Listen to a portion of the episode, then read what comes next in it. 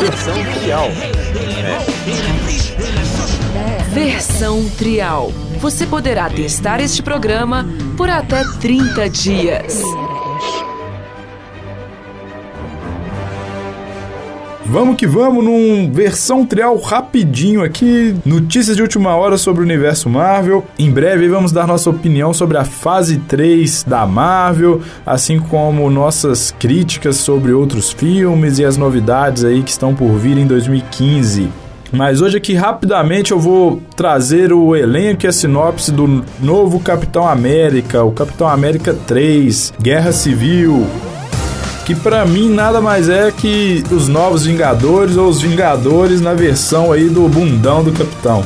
Aqui no versão trial, assim, eu testo, eu dou a minha opinião, exponho meu ponto de vista e também trago a notícia para você. Capitão América 3 ganhou o elenco oficial com 11 super-heróis e também sinopse. Há rumores que o filme deve contar com a presença do Homem-Aranha, mas não tem nada confirmado pela Marvel. A Guerra Civil, o terceiro filme do Capitão América, tem lançamento previsto aí para dia 28 de abril de 2016 no Brasil. A novidade maior nesse filme, né, num, num, filme que não é o Vingadores, mas de um herói singular, que é o Capitão América, é que temos outros personagens tirados diretamente dos quadrinhos, diretamente do universo Marvel, que estão presentes na lista. O filme, que é dirigido pelos irmãos Anthony e Joy Russell, inclui quase todas as principais figuras do universo cinematográfico. Só não temos aí o Thor e o Hulk nesse filme do Capitão América. O terceiro filme do Capitão começou a ser produzido na quinta-feira passada e terá gravações em Atlanta, Estados Unidos, Alemanha, Puerto Rico e Islândia. Vou te falar quais os heróis vão retornar para este filme. Capitão América, é claro, Homem de Ferro, Viúva Negra, né? Ah, Scarlet. O Soldado Invernal, Falcão, Visão, Gavião Arqueiro, Máquina de Combate, a Wanda Maximoff, o Homem-Formiga, que vai ter um filme agora no meio do ano, o Pantera Negra, que no Vingadores 2 já, introduziram algumas histórias, alguma coisa do universo Marvel ali. Teremos também Sharon Carter, Barão Zemo e o Ossos Quebrados, que apareceu já no final do filme do Capitão América 2, o Soldado Invernal, além do General Ross, que é aquele general do primeiro filme do Hulk, que estava esquecido aí, que muita gente acha que a Marvel não considera, mas então ela o, então o fato dela trazer aí personagens daquele filme é que ela tá dando um ok, que é, né, que é legal, que aquele filme lá pode trazer elementos aí pro universo dela.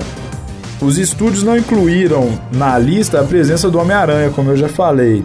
E nos quadrinhos, como a gente sabe, o Homem-Aranha tem um papel muito importante na história. E tem aquele acordo entre a Marvel e a Sony que permite que a Marvel utilize o Homem-Aranha no universo dela, no, no universo cinematográfico. Então, a minha opinião é que muito provavelmente o Homem-Aranha vai estar nesse filme. Ele tem que estar nesse filme. Não, não teria porquê é, ter toda essa história e não utilizarem o Homem-Aranha. Inclusive, até esse reboot que eles vão fazer do Homem-Aranha, ao meu ver, não precisa de contar de novo a história dele desde o começo, aí ele foi picado pela aranha ou etc. Já pega o Homem-Aranha e parte como se fosse um novo gibi aí, como se fosse uma nova HQ e pressupõe que todo mundo já sabe a história, porque todo mundo já sabe a história e cria um universo novo pro cara, não um universo novo, cria dá seguimento aí às histórias do Homem-Aranha, porque se for falar de Duende Verde de novo, essa, essa coisa toda, a gente vai só ficar resetando tudo o tempo inteiro e as coisas não vão evoluir. A Marvel diz que a história do Capitão América 2 vai refletir os acontecimentos de Vingadores 2 e parece que o filme vai seguir a base estabelecida pela HQ.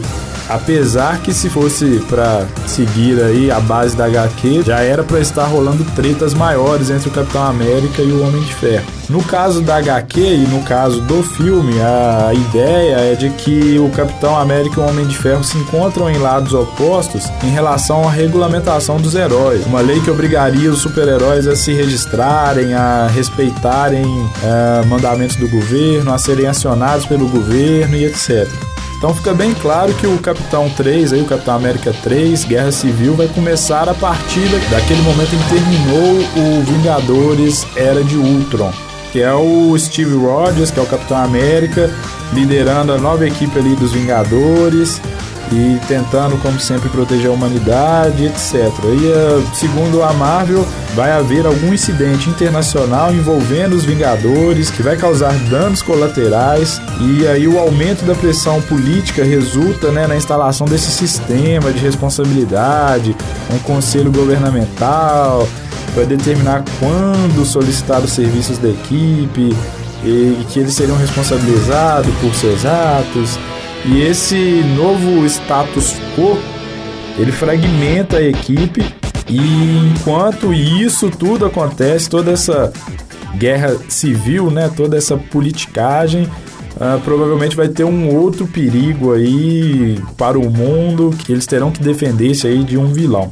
Vamos aguardar aí, então por mais novidades. A gente já tem os conceitos da, das, fantasi, da, das fantasias. A gente já tem os conceitos aí, né, dos uniformes do Capitão América Guerra Civil e pelo visto eles não vão é, adotar o, o lado super robótico, cabulosérrimo do Homem de Ferro dos quadrinhos, não. Acho que eles vão deixar as coisas mais equilibradas ali para não ser um, um, um, soldado com um escudo contra um, uma puta máquina com acesso a tudo, com uma super armadura.